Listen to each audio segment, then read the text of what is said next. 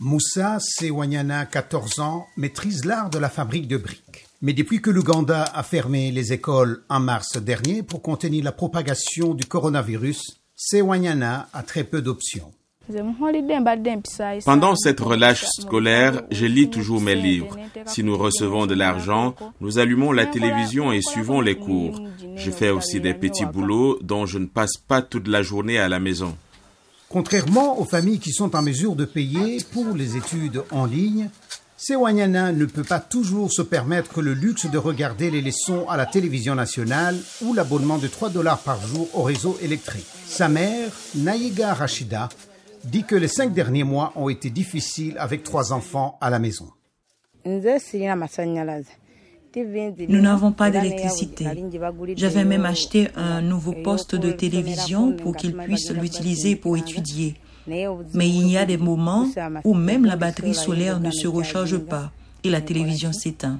Le gouvernement a promis d'acheter des téléviseurs et des radios pour les communautés pauvres, mais la promesse n'est pas encore réalisée. Une subvention de 150 millions de dollars de la Banque mondiale en juillet devrait aider à fournir du matériel didactique aux élèves et étudiants ougandais.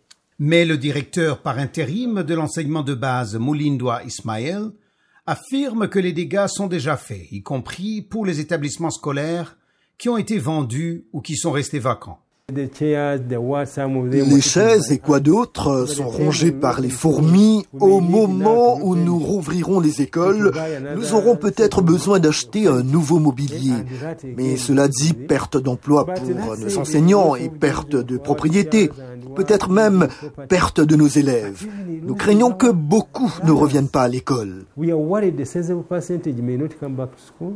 Des associations caritatives comme Uwezo, qui signifie capacité en Kiswahili, affirment que le Covid-19 a provoqué à la fois une crise sanitaire et éducative.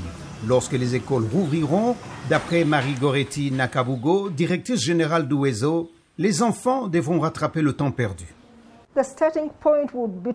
Le point de départ sera d'essayer de donner une évaluation pour comprendre le niveau de chaque enfant.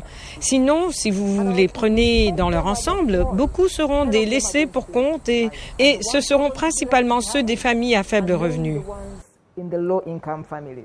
Parallèlement, le ministère ougandais de l'Éducation prépare une campagne à l'intention des parents pour encourager l'enseignement à domicile.